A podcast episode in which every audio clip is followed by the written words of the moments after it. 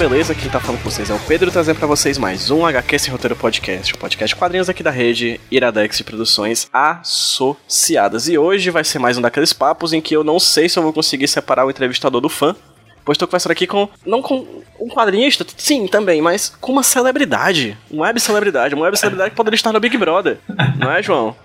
É, de modo algum, cara, eu, eu acho que eu não teria espaço no Big Brother, eu me botar pra fora porque eu fico muito quieto. Eu acho que você teria muito futuro. Eu acho que você deve acreditar mais em você em locais atrofiados com pessoas que você não conhece. De toda forma, vamos conversar hoje com o João Silva. E aí, João, tudo bem? E aí, Pedro, tudo bom, cara? Eu tô muito bem, tô muito feliz. Muito obrigado pelo convite. Tô ansioso aí pra falar tudo que eu descobri o que eu tenho para falar. Perfeito, é um prazer enorme ter você por aqui. O João é uma pessoa extremamente conhecida nas redes sociais, a gente vai conversar sobre redes sociais hoje no papo, mas antes de qualquer coisa, vou pedir como sempre peço para todos os convidados do HQ Esse Roteiro, a pergunta mais difícil de todas para alguns.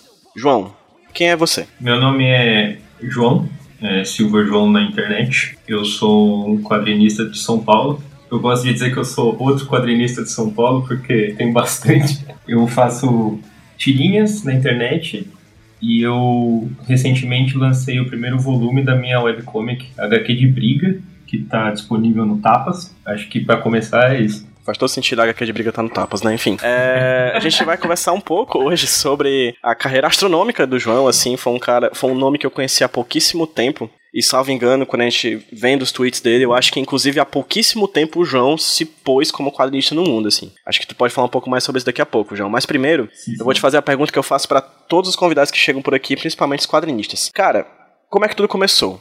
Como é que o João pequenininho, criança, começou a ler quadrinhos. Ele lia quadrinhos quando criança. Como é que foi o teu começo como leitor de quadrinhos antes de se tornar um fazedor de quadrinhos? Quando eu era criança, eu lia assim muito quadrinho. Eu lia muito Turma da Mônica. Eu lia quadrinhos da Disney. E meio que ficava nisso, assim. Eu lia, por exemplo, tinha aquelas, sei lá, comprava uma revistinha da Disney, aquelas, tipo, umas revistinhas estilo Onde Está o Wally, assim. Eu adorava ver essas ilustrações enormes. Eu adorava Onde Está o Wally foi um grande, um, teve um grande impacto na minha formação artística, aquele monte de bagunça de, de cenas enormes com personagens e personagens fazendo coisas absurdas. Eu lia, tipo, quadrinhos do Pernalonga, enfim, tudo que eu era de criança, que eu sabia que era de criança, eu gostava de ler, assim. Eu tinha um pouco de preguiça de quadrinho de super-herói. Eu achava meio... Eu achava que eu não entendia, então eu não pegava para ler. E eu fiquei nisso um bom tempo, e quando começou a ter é, Dragon Ball, que a Conrad lançou Dragon Ball em 2001, acho, ou 2000, eu não lembro direito, mas eu, eu comprei porque eu adorava Dragon Ball Z na TV e me apaixonei demais pelo, pelo mangá do Dragon Ballzinho. Até então eu já tinha assistido na televisão, né? Mas eu não, não lembrava da história. Enfim, a, a experiência de ler o, o mangá é completamente diferente. Então eu comecei a gostar desse formato, assim, de, da historinha de pancadaria de longo termo. No mesmo ano eu, eu entrei em contato com Bone, o, do Jeff Smith, pela editora que lançou, acho que era Via Leteira, eu não lembro. E, e eu, eu, eu, adorei o Bone também, eu acho fantástico aquele universo fantástico de, de criaturas ratazanas e dragões e bichos que não dá pra entender o que, que é, que são os Bones. E eu adorava o clima de aventura que tinha. Então eu, foi um ano, esse, quando eu tinha uns 9, 10 anos aí, que eu me apaixonei por grandes histórias com, com montanhas russas de emoção e clímaxes, falei para clímaxes, eu não sei pronunciar isso, eu nunca tive que falar isso natural, mas esses grandes momentos de tensão e comédia, eu acho que é um é um gênero próprio, quase. Mas, ok, isso você tinha mais ou menos quantos anos, João? Tem ideia? Eu tinha, eu tinha entre 9 e 10 anos, assim, quando eu entrei em contato com essas histórias que me impactaram mais. Você era criança.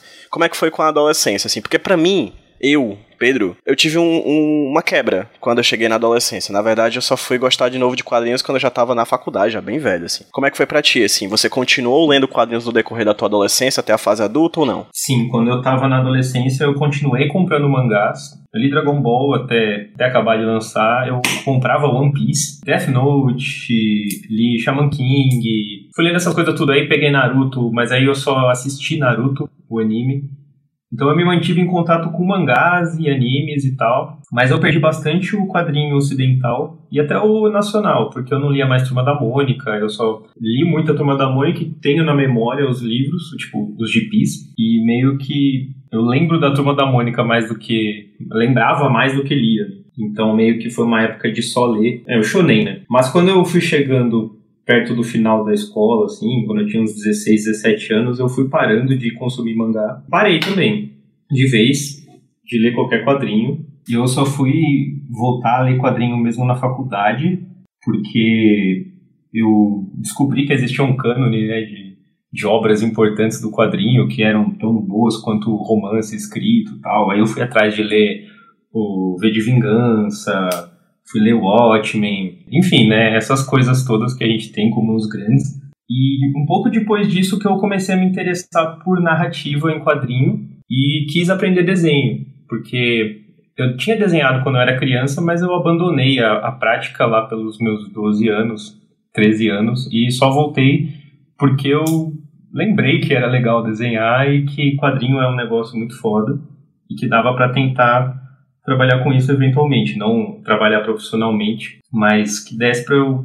enfim, tentar desenvolver histórias. Outro dia você tava conversando no Twitter, acho que eu vou parecer um grande stalker, mas é porque a gente se segue, né? Então a gente vê o que um mundo posta. tudo, tudo bem. Mas enfim, você postou no Twitter um dia desse uma crítica sobre a crítica de quadrinhos. Depois a gente pode falar mais sobre isso. Mas foi lá que eu descobri que você fez letras na faculdade. Você fez faculdade de letras. Existe algum vínculo entre a faculdade de letras e, esse e essa tua leitura de quadrinhos? Existe alguma, alguma coisa que tenha linkado essas duas coisas? Você, durante a faculdade, de alguma maneira, entrou em contato com essa abordagem acadêmica dos quadrinhos? É, como é que foi o teu percurso na faculdade de letras e como isso, de certa forma, influenciou o teu trabalho como quadrinista? Eu acho que a, a faculdade de letras foi fundamental para o jeito que eu faço quadrinhos, porque eu, antes de fazer letras, eu cheguei a estudar um ano de matemática.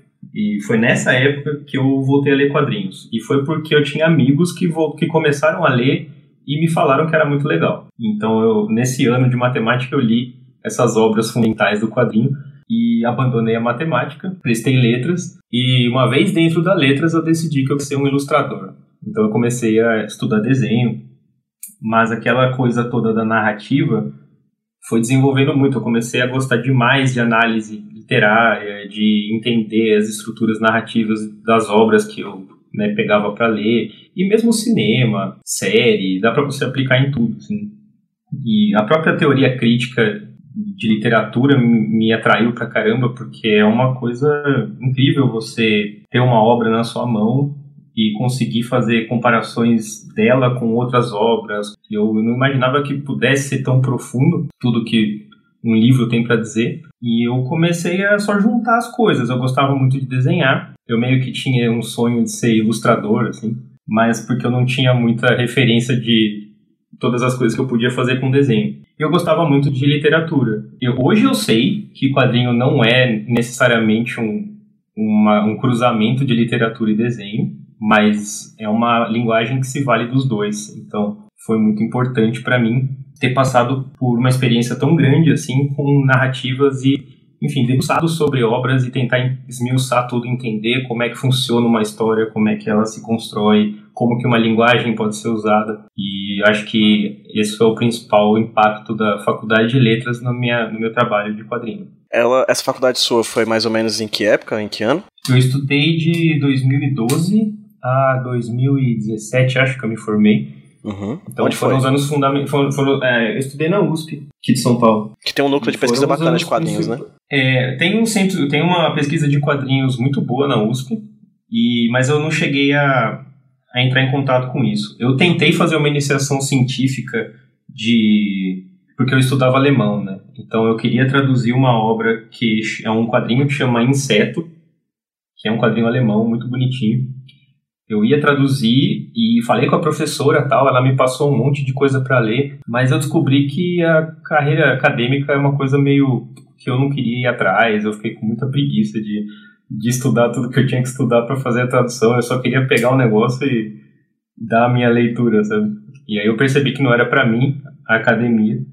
E foi um momento até importante, assim, porque se eu tivesse ficado só estudando, talvez a minha minha produção tivesse sido um pouco diferente ou talvez não, não teria começado. E quando foi que a tua, a tua produção começou? A minha produção começou no, em 2018. Eu tenho, eu tinha, eu sempre falava, né, para todo mundo que eu conhecia que eu queria fazer quadrinhos, que eu tinha um monte de história na minha cabeça que eu ia fazer, mas fazer que é bom, nada. E aí eu tenho um amigo, o Ângelo, conheci ele num curso de escrita do Mutarelli, cara, aqui do, do Sesc. E ele falou assim, pô, vamos fazer um quadrinho junto. Aí a gente ficou um ano, assim, tentando tentando começar alguma coisa, não rolou nada. E ele um dia falou assim: Ah, cara, quer saber? Eu tenho aqui um roteiro e se você gostar, você pode desenhar. E aí eu peguei o roteiro, é uma história chamada Combo Breaker, eu já, já desenhei essa história, né? E eu topei na hora, porque eu adorei tudo que ele tinha escrito lá.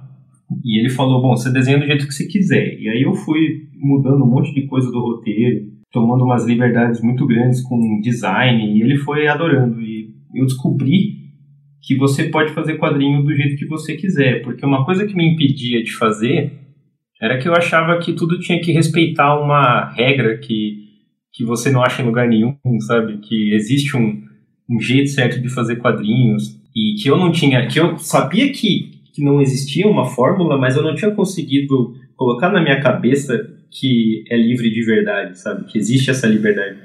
João, desculpa, deixa eu te interromper rapidinho. Você disse que não consegue conceber o que seria essa forma. Você não tem ideia assim, tipo, o que seria na sua cabeça esse jeito certo de fazer quadrinhos? Existia algum modelo que tu queria seguir ou coisa do tipo? Não, é, o, que eu, o que eu percebo no meu traço, eu percebia, principalmente me machucava na época, era que eu não conseguia ter uma, uma solidez, não, não mesmo uma solidez, mas eu não tinha uma meus personagens eles não seguiam o mesmo model sheet assim sabe? Eles não tinham a mesma cara sempre as mesmas proporções sempre eles eram muito inconstantes.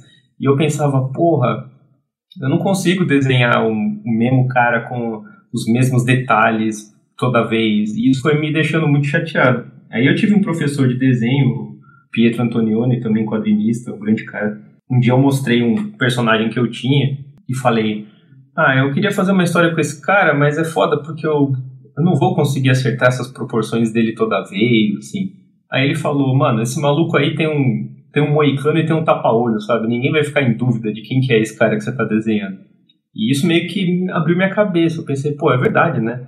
Se eu só desenhar o mesmo personagem a história inteira, não tem por que as pessoas ficarem em dúvida de quem é esse personagem. Logo, é, os seus personagens têm que respeitar um, uma linguagem própria e detalhes que você escolheu por ali, e é para isso que serve o design de personagem também, que é para quem tá assistindo não se perder na reguinha, assim, e falar, puta, esse personagem tá com a cabeça menos, sabe? Quando eu descobri que você pode fazer do jeito que você quiser, foi maravilhoso, porque aí eu fiz do jeito que eu queria mesmo, parei de me preocupar completamente com isso, e foi quando eu consegui fazer uma história inteira, que foi o Combo Breaker, que o, que o meu amigo Angelo escreveu, e foi o que me deu forças para começar a HQ de briga, que eu comecei enquanto eu tava desenhando Combo Breaker. Na minha cabeça eu não consigo criar muito bem uma timeline dos acontecimentos do, de, da tua vida, assim, do teu trabalho. Porque existe a HQ de briga, que é uma coisa extremamente relevante no teu trabalho, é um trabalho que muita gente conhece, enfim, foi um sucesso na CCXP, a gente conversa, foi um sucesso na, no Catarse também, a gente fala um pouco mais sobre ele daqui a pouco, mas uhum. também existem as tirinhas, e existem algumas tirinhas tuas, cara, que tal qual alguns singles de artistas que bombaram, assim, sabe, que foram, que a gente até, até fez uma, fez uma piada uma vez, tu colocou alguma das tuas tiras mais conhecidas no, no stories do, do Instagram, eu fui dizendo, isso aqui é o teu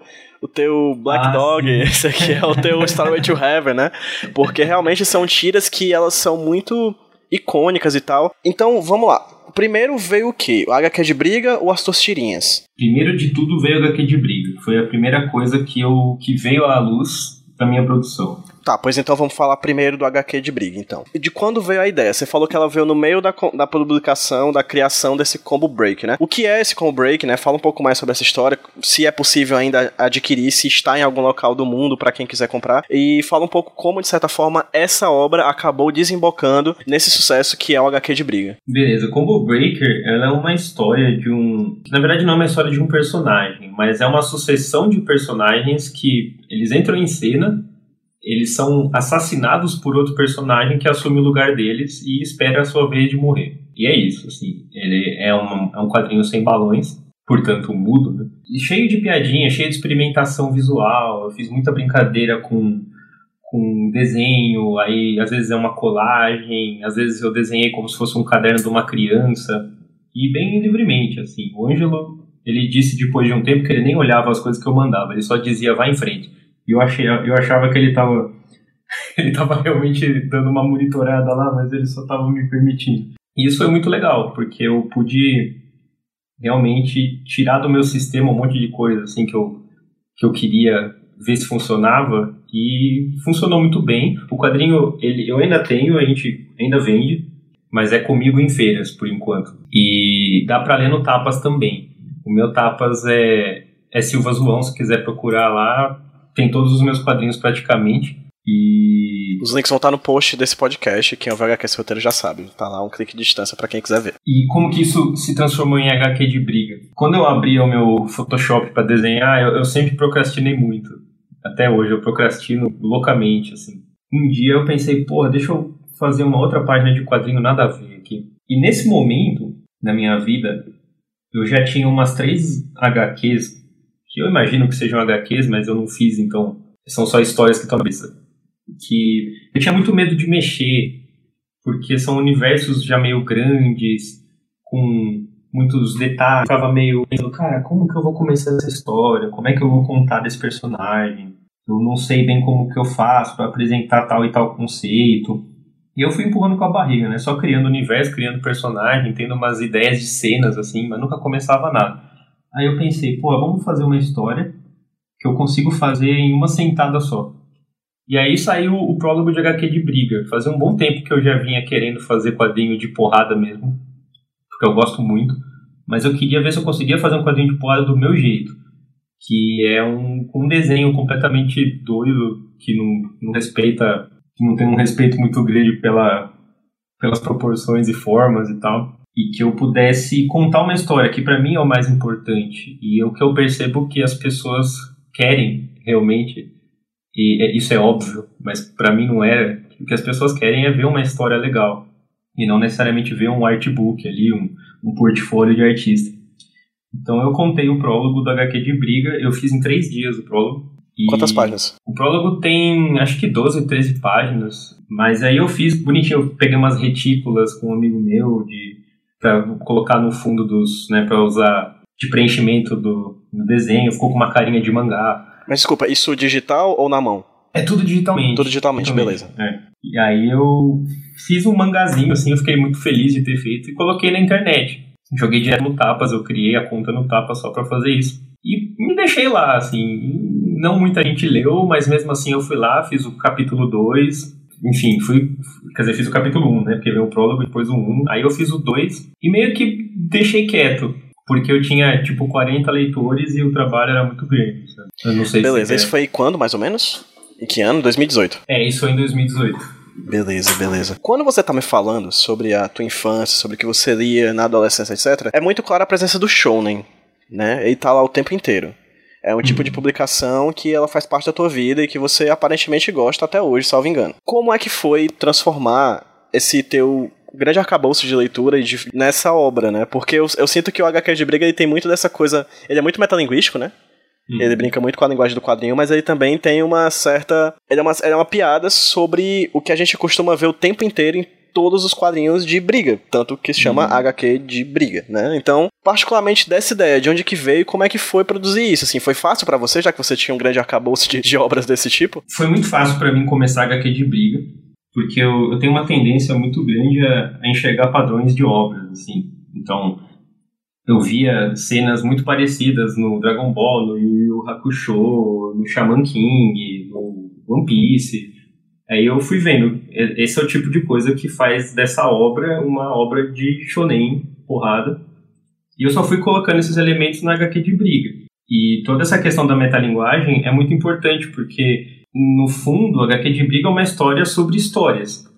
E aí eu escolhi o formato da história de porrada para contar essa história das histórias. Eu comecei como uma piada essa parada toda da metalinguagem, mas hoje ela é meio que a moral da história de HQ de Briga. Assim, muita coisa parte dessa ideia da metalinguagem e existe uma razão para ela ser proibida agora. Eu acho que, que vai ser bem legal conforme eu for desenvolvendo, assim, vai ficar bem claro.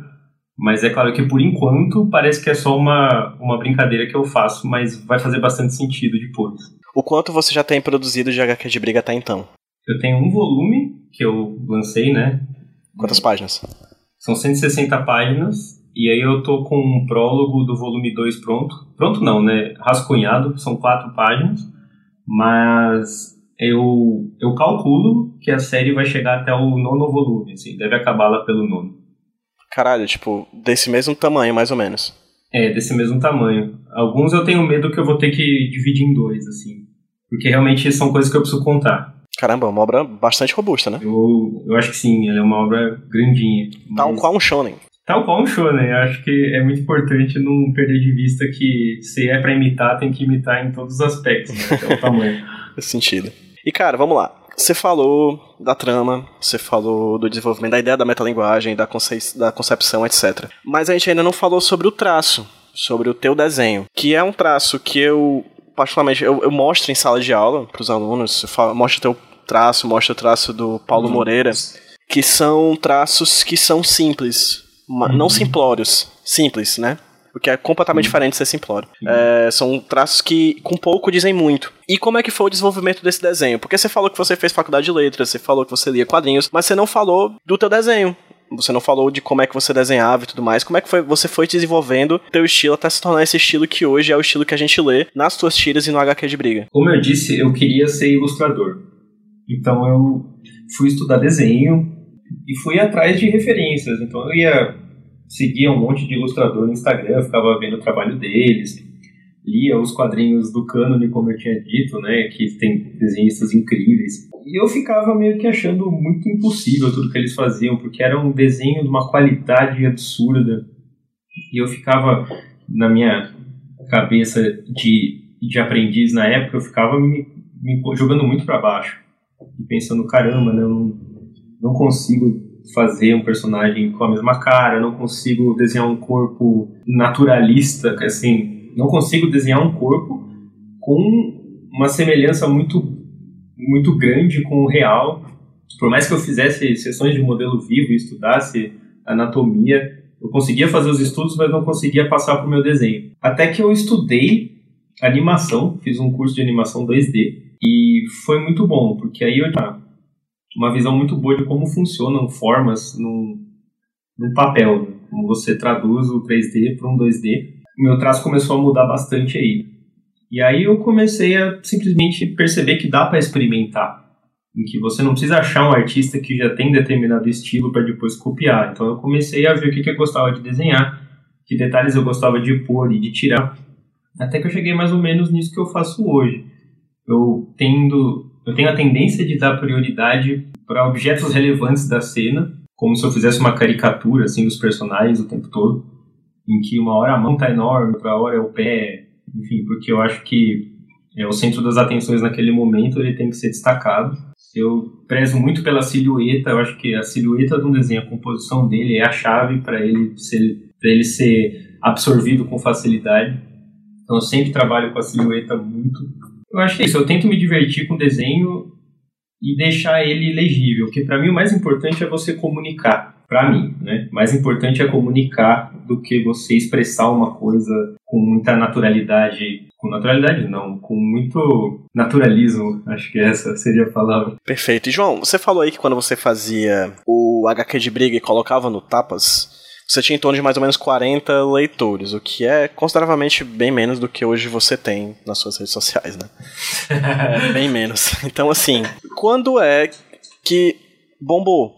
Quando é que essa tua brincadeira, esse teu trabalho que você fazia e colocava no tapa despretensiosamente se transformou no que se tornou hoje em dia, que é essa HQ que foi um sucesso no, de financiamento coletivo. A gente já já fala um pouco mais sobre a campanha, sobre como é que foi fazer um trabalho de financiamento coletivo. É, foi sucesso no, na CCXP também, enfim. Quando que você se tornou esse cara que hoje tem 38 mil seguidores no Twitter e 35 no Instagram. Então sim, eu na época fazia um quadrinho para muito pouca gente, era principalmente para amigos, e eles diziam que gostavam bastante, mas eu meio que pensava, pô, mas esses elogios são de amigos, então eu não posso confiar. Brincadeira, eu confio, mas sabe quando você meio que quer romper essa barreira dos conhecidos, mas está muito difícil. Eu meio que fui deixando para lá fazer HQ de briga. Eu já tinha lançado o Combo Breaker, que até então também a gente não tinha vendido muito e, e era uma obra que não estava disponível na internet, então só lia quem comprava. Então eu fui meio que ficando, ah, então o quadrinho de repente não seja um negócio tão legal para mim e deixei quieto a HQ de briga. A minha namorada Priscila, ela falava para eu continuar desenhando, que eu falou, pô, termina aí, cara, faz aí, tá legal. Eu ficava, ah, aí tem o amigo do Lucas, que é um rapaz do Rio de Janeiro, amigo meu, e a, a Rafaela Momorsa, do Twitter, eles também ficavam falando, não, termina aí, faz aí, faz aí. E a Momorsa, ela falou um dia, porra, mano, por que, que você não faz aí um Twitter, velho? Faz aí, no Twitter o pessoal lê quadrinho. Aí eu falei, ah, tá bom. Aí depois de tipo, uns seis meses escutando ela falar isso, eu voltei no meu Twitter, que estava largado fazia dois anos. Isso em 2019? Isso foi em janeiro do, do ano passado. Isso. Ah, é, em janeiro não. Isso foi, foi em 2019, sim. Beleza. Mas foi lá para março. Beleza. Em março de 2019 eu voltei pro Twitter, depois de uns meu perfil abandonado de 3 anos de idade. E eu postei HQ de briga na, na threadzinha lá. Eu postei página, quatro páginas por vez e meio que deixei lá. Só que o negócio bombou pra caramba, porque a Momorça compartilhou no Twitter dela, que tinha uns 4, 5 mil seguidores, e o pessoal foi lendo e passando adiante. Eu ganhei muito seguidor por causa do quadrinho e muita gente compartilhou. E eu fiquei, cara, muito besta de ver isso acontecer. Eu não imaginava que meu trabalho podia ser tão bem aceito, sabe? Então eu fiquei muito surpreso aquele dia. Eu paguei minha língua mil vezes, porque eu sempre xinguei o Twitter antes de ter voltado, eu ficava, ah, mas é uma rede que não, não serve pra nada, que não consigo. Puta merda, como eu tava errado. Hoje eu só fico no Twitter pra, foi o dia da virada, assim. O dia que eu postei meu quadrinho no Twitter foi quando eu comecei a ser lido e tô até agora aí conseguindo veicular meu material por conta disso. E como é que é essa tua relação com as redes sociais, assim? Porque, salvo engano, você não tem um perfil pessoal, assim. O perfil do Silvas é Silva Zoão, arroba Silva Zoão no Instagram, e no Twitter é meio que o teu também, né? Eu tô enganado. Assim, como é que tá sendo a tua relação com as redes sociais, com o público, com, com a galera que lê teu quadrinho? É, causa ansiedade? Não? Como é que é a tua relação, enfim, com o ambiente da internet? Como é que é ser um quadrinista de internet, como alguns falam aí, né? Que depois você vai fazer o impresso, mas como é que é ser prioritariamente um quadrinista que produz pra internet? Cara, eu acho muito natural estar tá na internet. Eu eu gosto demais de, da ideia da, da persona online, assim. Eu acho que eu acho muito divertido conversar com o meu público, ver o que eles estão falando. Eu gosto de participar, gosto de compartilhar artistas, gosto de ajudar outros artistas a serem vistos. É muito natural para mim fazer essa parte do do de estar tá ali falando com as pessoas pela internet. Eu respondo os comentários, eu compartilho os elogios assim, que fazem, gente boazinha.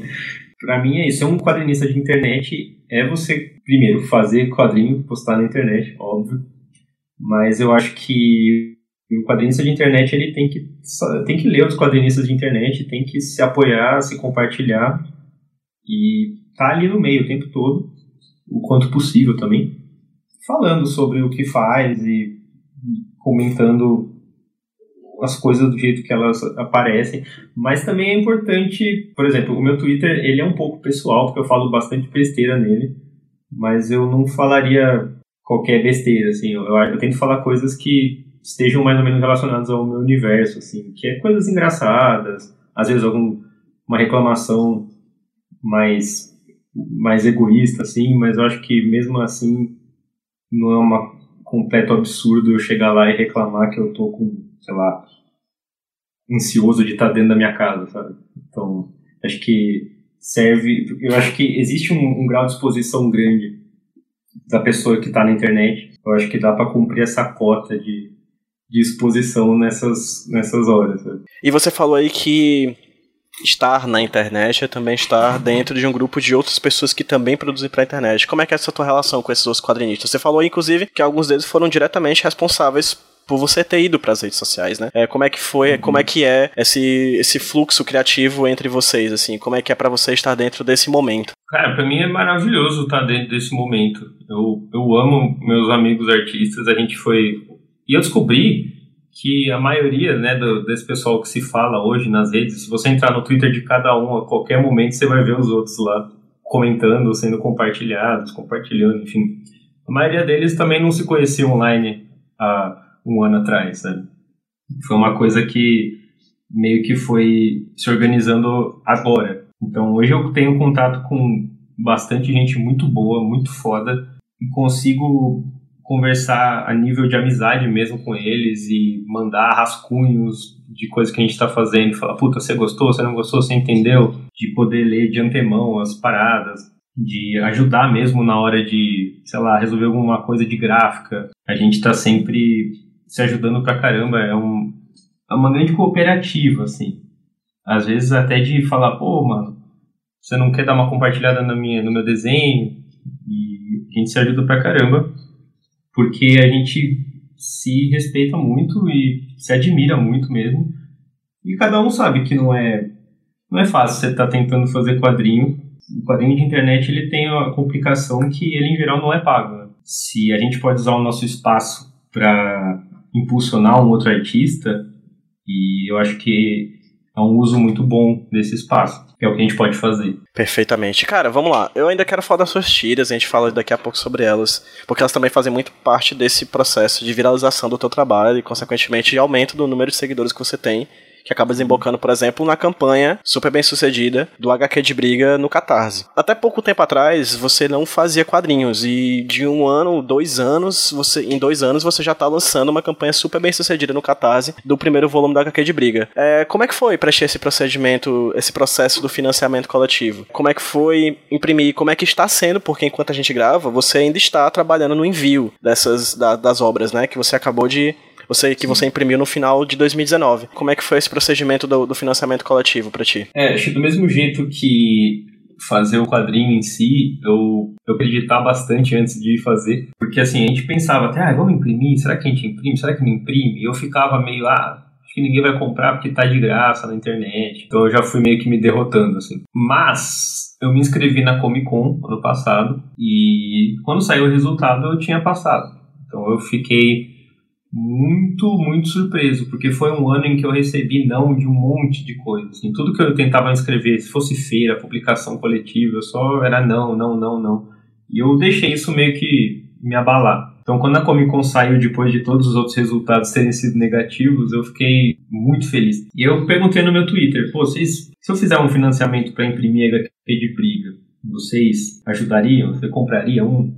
E um pessoal falou que sim, que eu fiz uma enquete, aí acho que uma, sei lá, umas mil pessoas falaram que sim, aí você pensa, bom, de mil pessoas, se 100 comprarem, né, dá pra, dá pra tentar alguma coisa. A gente precisava vender uns, sei lá, 150 GB, 160 para pagar tudo. E aí a gente falou, beleza, vamos fazer. A Priscila, que é minha namorada, ela é produtora gráfica, ela bolou as recompensas, ela bolou o projeto gráfico do livro, tudo, tudo, tudo ela que fez. Ela é um gênio que faz. Lançamos uma campanha com um monte de recompensa muito linda, muito foda. E para nossa surpresa, o HQ de Briga foi financiado em um dia. Tipo, a gente lançou e quando acordou no outro dia já tava no 100%, sabe? E, porra, isso deixa qualquer um muito feliz. Né? O resto foi bem natural, ele só deixou é, aba, falava, ô pessoal, compra aí, compra aí. E esgotaram as recompensas mais, mais robustas lá. Então foi muito positivo a experiência do Catarse. No fim das contas, quanto vocês arrecadaram mais ou menos? A gente arrecadou 37 mil reais, se não me falha a memória. Que aí a gente né, tem a pedaço do Catarse e a gente usou tudo para fazer, para imprimir tudo para inscrever em feira tal. A gente conseguiu investir toda essa grana de um jeito mais positivo possível. Conseguir, né, tipo, ter os livros, levar na Comic Con, pagar transporte, tudo deu certinho para fazer tudo que a gente estava precisando. Foi maravilhoso, não tivemos que ter trabalho nenhum. Graças a esses apoiadores maravilhosos. Perfeito. E pelo que eu entendi, a Comic Con Experience foi o primeiro evento que você foi, é isso? Como quadrinista? Não, não foi o primeiro evento que eu fui, tá. mas foi bem próximo disso. Eu, ano passado, o meu primeiro evento como quadrinista mesmo foi a, a feira que teve no Museu da Imagem do Som aqui de São Paulo, que chamava Quadrinhos, se não me engano. Chamando artistas para ficarem na porta desenhando uma página de quadrinho, ou só desenhando, né? E, mas era assim, um cara indicava outro, indicava outro, e um amigo meu, entre que me indicou. E aí eu fui lá e brotou uma criançada, pedindo para fazer caricatura, muito engraçado. Aí eu fazia, desenhava, né? Eu tava desenhando uma página de quadrinhos lá. E essa foi a minha primeira experiência como um autor indo no lugar. E eu já tava com, já tinha um público grandinho de de Twitter, assim, eu já tava mais ou menos conhecido. E depois eu fui numa feira no, no Senac, que foi uma feira organizada pelos alunos de animação, chamada Anima Senac, foi bem legal. E fui na Feira Miolos, aqui de São Paulo, da, organizada na Maria de Andrade, acho que pela Lote 42, editora. E essa foi a primeira grande feira que eu fui. E aí teve a Comic Con, e aí foi gigantesca. Era isso que eu ia perguntar. Estar na internet é uma coisa, ver 38 mil pessoas curtindo o seu Twitter é uma coisa, a mesma coisa a quantidade de pessoas curtindo você no Instagram. Como é que é estar na mesa, fisicamente e de cara a cara com esses likes que você não costuma ver na, na internet, assim, são apenas números. Como é que foi pra ti essa experiência de ser um cara famosinho, como você falou, no Twitter, é, estando do lado de cada mesa vendendo quadrinhos para esse público que até então você nem sabia que existia de verdade, assim? Cara, foi muito foda, foi... É, é muito bom você poder ver uma pessoa que ela conhece seu trabalho e, foi até o lugar te ver e comprar o, seu material, te apoiar dizer que gosta do que você faz e dizer que de repente o dia dela não tá legal e ela lê um quadrinho seu e isso muda. Isso bastante gente fala, bastante quadrinista descobre essa experiência. E é, é a melhor coisa que tem de ser um quadrinista, é isso. É você ter uma pessoa que te lembra que você tá fazendo algo para alguém e não tá só na sua casa desenhando um, um bagulho que, enfim, não vai ter nenhum impacto. Porque sempre tem algum impacto, só que muitos não chegam a ver. Mas foi muito positivo finalmente ver isso e me deu muita energia para continuar fazendo e só continuar crescendo mais e mais e tentar chegar em mais pessoas com o meu material. Acho que a gente abordou bem esse período, mas vamos falar das tiras, tá? Porque você fez o HQ. Ah, é engraçado, na minha cabeça você fazia tiras antes do HQ de briga. Interessante saber que, de certa forma, foi o primeiro trabalho já foi, de certa forma, uma serialização, né? Uma obra narrativa mais ampla do que, de fato, as micronarrativas que você faz com as tiras. Né? Eu já brinquei contigo, inclusive, no Twitter, que você tem as melhores piadas ruins que, é que do mundo, assim, cara. Você faz piadas assim que eu digo, caralho, isso aqui é genial, é, é muito bom, sabe? Tipo, e é, e, é, e é, é, incrível, assim, pela simplicidade. Eu não digo nem somente do traço, mas do, da narrativa mesmo. A piada é muito boa, assim, porque ela é autocontida e ela consegue atingir a pessoa que lê, entende? Todo mundo entende. Ou não entende, como aquela do, do da, da bruxa lá. Enfim, a gente é. pode falar mais sobre isso. Mas, cara, antes da gente começar a conversar sobre a HQ de briga, eu falei sobre a piada lá que tu tava botando suas tiras no stories do Instagram eu tava falando que era, que era músicas do Led Zeppelin, né? E, cara, vamos falar, do, vamos falar do Starway to Heaven, vamos falar sobre dois Bilal? O que falar dessa tira? Eu não sei nem o que falar. Cara, eu duvido, assim, eu vou, eu vou ser bem cético, eu duvido que tu tinha na tua cabeça quando tu fez aquela tira que ela ia viralizar e que ela ia se tornar uma, um meme. Assim, eu duvido que tu tinha isso na cabeça. Eu, eu tô enganado. Não, você tem toda a razão de duvidar que, que eu sabia, porque eu errei o destino de cada tirinha minha, assim. Ah, tinha, tem tirinha que eu terminei e falei, puta, essa aqui vai bombar. E foi um fracasso. E teve tirinhas que eu, cara, eu caguei pra elas depois que eu terminei. E, mano, terminaram com, sei lá, 25 mil compartilhamentos, sabe? Então, meio que eu sou o pior analista do meu trabalho. Mas a do 2 Bilal eu não fazia ideia. Eu tinha feito. É, 2 Bilal foi minha segunda tirinha. A primeira foi a da abelha e da flor. Pera, foi a tua segunda tirinha?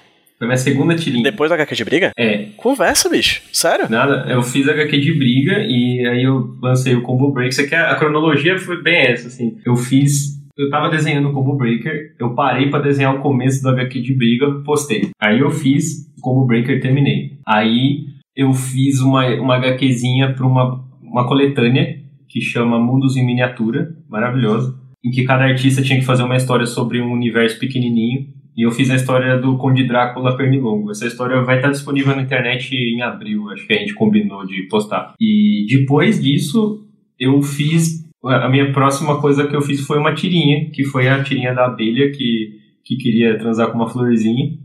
Aliás, é uma flor que queria transar com outra flor. Não sei se você sabe qual que é que eu tô falando. Eu, eu lembro de ter visto, eu lembro sim. E aí a, a abelha meio que funciona como. A abelha funciona como a abelha funciona, e, só que de um jeito mais escroto. e essa, essa tirinha teve pô, um puto impacto, assim. Tanto que eu quis fazer a segunda tirinha. E a segunda tirinha foi a do 2 Bilal. Bicho, é, é, muito impressionante, assim. Eu tava falando que era. Eu tava te comparando com o Led Zeppelin, mas tu tá mais pra Billie Eilish, assim, né? Que.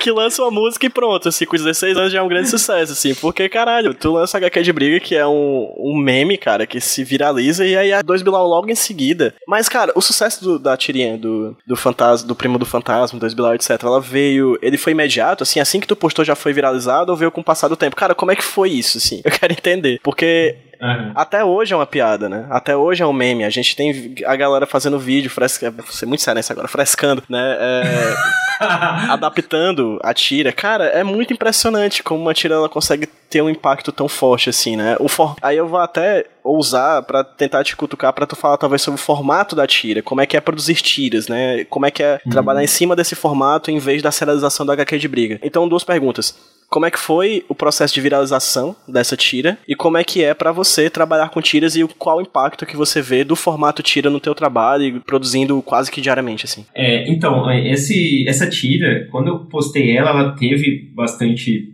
né, compartilhamento, bastante like muita gente riu e tal, mas levou uns meses para alguma pessoa pegar e, e, eu acho que um cara fez uma fanart, assim, uma, fan, uma, uma fanfic, ele contou uma outra historinha, que era, eu não lembro nem qual era agora, porque foram muitas mesmo, mas era um, um outro ponto de vista, em que a história acho que continuava tal, e ele postou isso e muita gente começou a fazer as próprias versões, fazer as próprias fanfics. Então era deu para criar uma, acho que tem até hoje no Twitter, tem um cara organizou lá um Moments com várias histórias na, na ordem cronológica em que elas supostamente aconteceriam e elas têm timelines, então, sei lá, tem uma história em que o, ele vai ver e o primo tem dois Bilal, daí ele decide que ele vai fazer um, um ritual para invocar uma tesoura que permite arrancar um dos Bilal dele, sabe? Coisas, cara, absurdas, assim. E, e aí começou a ter essa, essa parada de desenhar os... a fazer a Bilal Sona, né? Que é se desenhar no estilo que eu desenhei o menininho puto lá.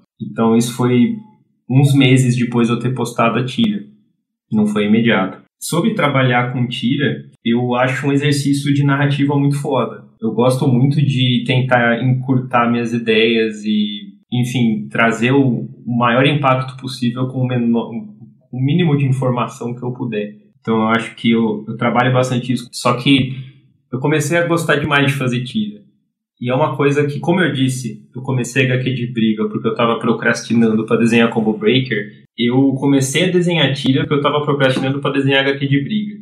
Então eu abri o Photoshop, eu de lei, eu não consigo começar o que eu preciso fazer. Assim, eu, tenho, eu tenho trabalhado nisso mas eu sou difícil de engatar na minha tarefa. Então eu. Então peraí, tu, jeito... teu procedimento, tu já abre o Photoshop já para fazer a tira? Não, eu abro o Photoshop para desenhar o.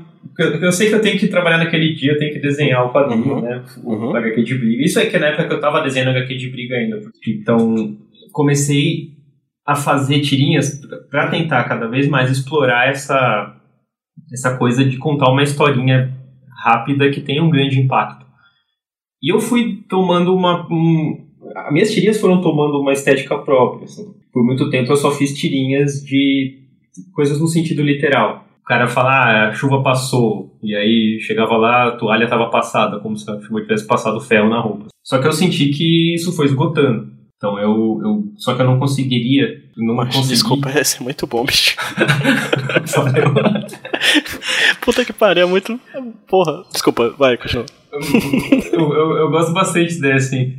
Mas, é, mas, é aquela coisa, eu não consigo deixar de, de sentir, não consegui deixar de sentir que eu tava meio que, né, cansando demais o material ali. Então eu pensei, como eu não consigo parar de fazer tirinha, eu quero ir atrás de outras, outras coisas, né? Tentar ir atrás de outros temas. Aí eu comecei a fazer tirinhas que não tinham a ver com essa coisa, assim, de, do sentido literal. E, e isso é engraçado porque isso confundiu muito meu público. Porque eles já estavam esperando esse tipo de desfecho e ele não vinha. E aí a galera meio que fala, ah, não entendi. Mas eu, eu atribuo isso ao fato de eu ter mudado um pouco o jeito de fazer tira sem combinar com as pessoas, sabe? Eu fiz essa pergunta pro Paulo, eu faço de novo para ti. Você seguia pelo teu público? De certa forma, acaba guiando a tua produção artística, criativa, meio que pelo, pelo que o público quer? Não, eu não, não vou muito, não ligo muito pro, pra isso não, assim.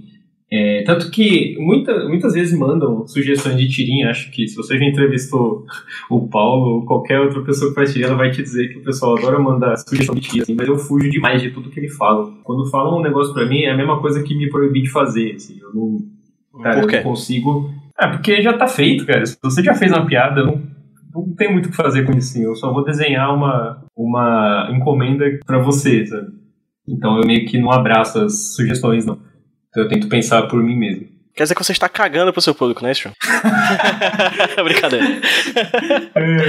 De modo algum, cara. João, se encaminhando pro final da conversa, eu vou fazer a pergunta que acho que é bacana pra fazer sempre num término de conversa, assim, com artistas. Quais são os teus planos pro futuro, cara? Como é- o que é que tu tá fazendo agora, como quadrinista, e o que é que você pretende fazer no futuro? Você pretende fazer uma compilação das tuas tiras em algum momento? O que é que vem aí no HQ de Briga? Você espera fazer alguma coisa além de tiras e HQ de Briga?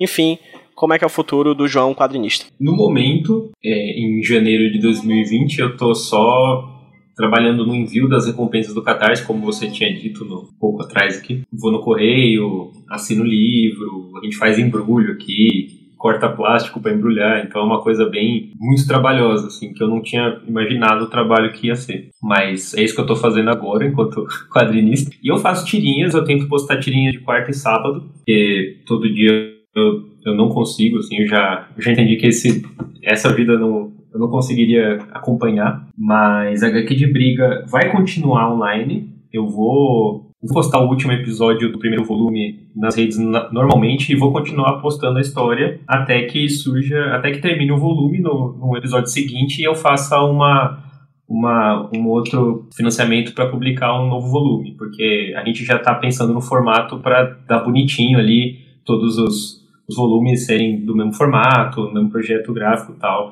A Então lombada tá- ficar bonito, né? a lombada vai ficar bonita. Mas não vai ser aquela coisa extremamente é, bem pensada em que cada lombada né, junta e forma um quebra-cabeça, não. Mas é, a ideia é que o projeto se mantenha para ficar pelo menos agradável de ver. Assim. Perfeito, João. Ó, pronto.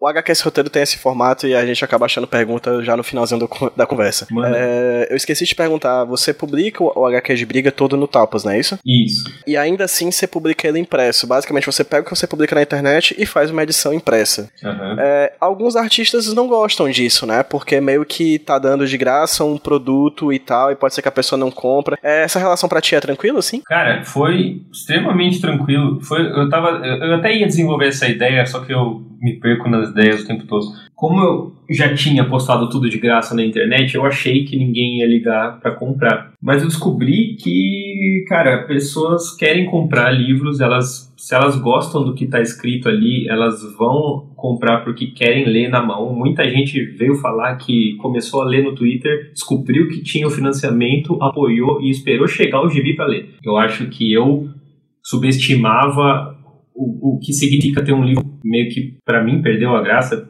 ler livros na mão assim. Eu, eu gosto do conteúdo dele mas tem muita gente que gosta do objeto livro então eu não achei difícil não achei que foi muito difícil para mim vender um material que está disponível de graça. Inclusive eu faço questão que continue grátis na internet para sempre porque eu tenho leitores que não se interessam por comprar mas e para eles tá lá tá de graça e a ideia é essa que o meu material chegue para todo mundo sem que elas precisem pagar, mas quem quiser, quem puder comprar, tá aqui, tá à venda, tá bonito, a gente garante que tá bonito. Então acho que é meio que isso que eu que, que dá uma grande força para eu continuar fazendo. Se eu consigo vender meus livros, eu não preciso fazer freelance, não preciso né, ocupar meu tempo com tarefas que me impediriam de continuar desenhando. Então, acabando esses envios aqui de, de Catarse, eu já retomo a produção e tenho esperança de poder só desenhar HQ de briga até o final do ano e participar de feiras, participar do, do FIC que vai ter esse ano, e na Comic Con, e na Bienal de Curitiba, e continuar desenhando. Perfeito, João. E quem tá ouvindo a gente que ocasionalmente não conhece você, o que eu acho que isso não acontece, mas que ocasionalmente alguém não te conheça e queira conhecer o teu trabalho nas redes sociais e quiser adquirir os teus trabalhos, quiserem comprar e dar dinheirinhos na sua mão, é onde as pessoas conseguem encontrar o João Silva pela internet. Toda plataforma que eu tô, que é eu tô no Instagram, no Twitter, no Facebook e no Tapas, é só colocar Silva Zoão sem o tio, mas vai estar no link que eu vou estar lá. Então, Instagram Silva Zoão, Twitter Silva Zoão, Tapas. No Tapas tem todos os meus quadrinhos, quadrinhos longos, né? É, as tirinhas estão tudo no meu Facebook, no meu Instagram e no meu Twitter tem tudo. Por enquanto eu não tenho loja online, mas dependendo do mês que você estiver escutando isso eu já tenho, então dá uma olhada nas minhas redes, porque se eu tiver eu já vou ter colocado lá. Mas o plano é ter uma loja online a partir de fevereiro, março, já conseguir vender pro Brasil todo e para fora também. Massa. Para quem ouve a gente já sabe, no hqsroteiro.iradex.net, no link desse post aqui, desse programa, vai estar linkado todas as redes sociais do João e também a lojinha, caso ele já tenha lançado até lá. Caso ele tenha lançado depois, eu volto, edito lá no WordPress, já coloco também um linkzinho para a loja dele para vocês terem acesso e poderem adquirir os quadrinhos do João. João, eu não tenho como agradecer esse papo de verdade, a gente já se conversa há muito tempo para que isso acontecesse, é uma paquera bastante antiga, desde antes da CCXP, eu lembro. A gente tava conversando para marcar esse papo e aí tu disse: "Não, deixa a CCXP rolar" rolou, aí depois veio dezembro, e dezembro é final de ano, e tem festa, enfim. A gente acabou conseguindo fazer esse bate-papo no final de janeiro desse ano de 2020. E que bom, porque eu acho que deu para tratar sobre questões relacionadas a esses últimos tempos do teu trabalho. E como é um trabalho que ele é bastante novo, cada mês é uma coisa completamente nova, né, na tua história, assim. Eu fico muito feliz de poder estar tá vendo isso como fã do teu trabalho, como podcaster que agora eu tô conversando contigo, e como pessoa que admiro o que você vem fazendo. Então, muito obrigado pela conversa aqui pra HQ Seu Roteiro, meu querido. Cara, muito obrigado pelo convite novamente eu sou só tenho só tenho a agradecer também e eu espero que a gente continue crescendo e apoiando por aí e conversando mais vezes, né? Sempre que possível. Sem dúvida. Inclusive, quem sabe em breve pessoalmente, né? Se tudo der certo. É isso, gente. Obrigado por, por vocês que ouviram esse bate-papo aqui do HQS Roteiro, de verdade. Novamente, obrigado ao João. E, João, vamos dar um tchauzinho pra quem tá ouvindo a gente no 3, 2, 1. Tchau, gente! Tchau, galera! Valeu! Entrei na rua dela com meu carro rebaixado No meu porta-mar escutando forró pesado. Eu logo percebi quando ela olhou pra mim Dei a volta pro cine e chamei ela pra sair. Ela aceitou o convite, a gente foi cair na farra. Três garrafas de vinho, ficou mal intencionada. Foi no banheiro, do nada ela sumiu. Quando fui procurar com outro cara ela sumiu. Carro cheia, tô nem vendo. Pode crer você merece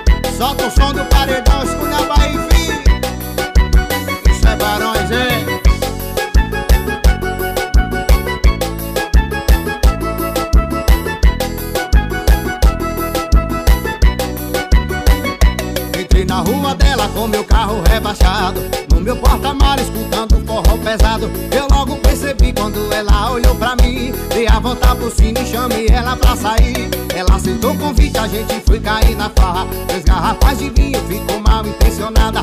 Foi no banheiro, do nada ela sumiu. Quando fui procurar com outro cara ela sumiu. Da rocheda Tô nem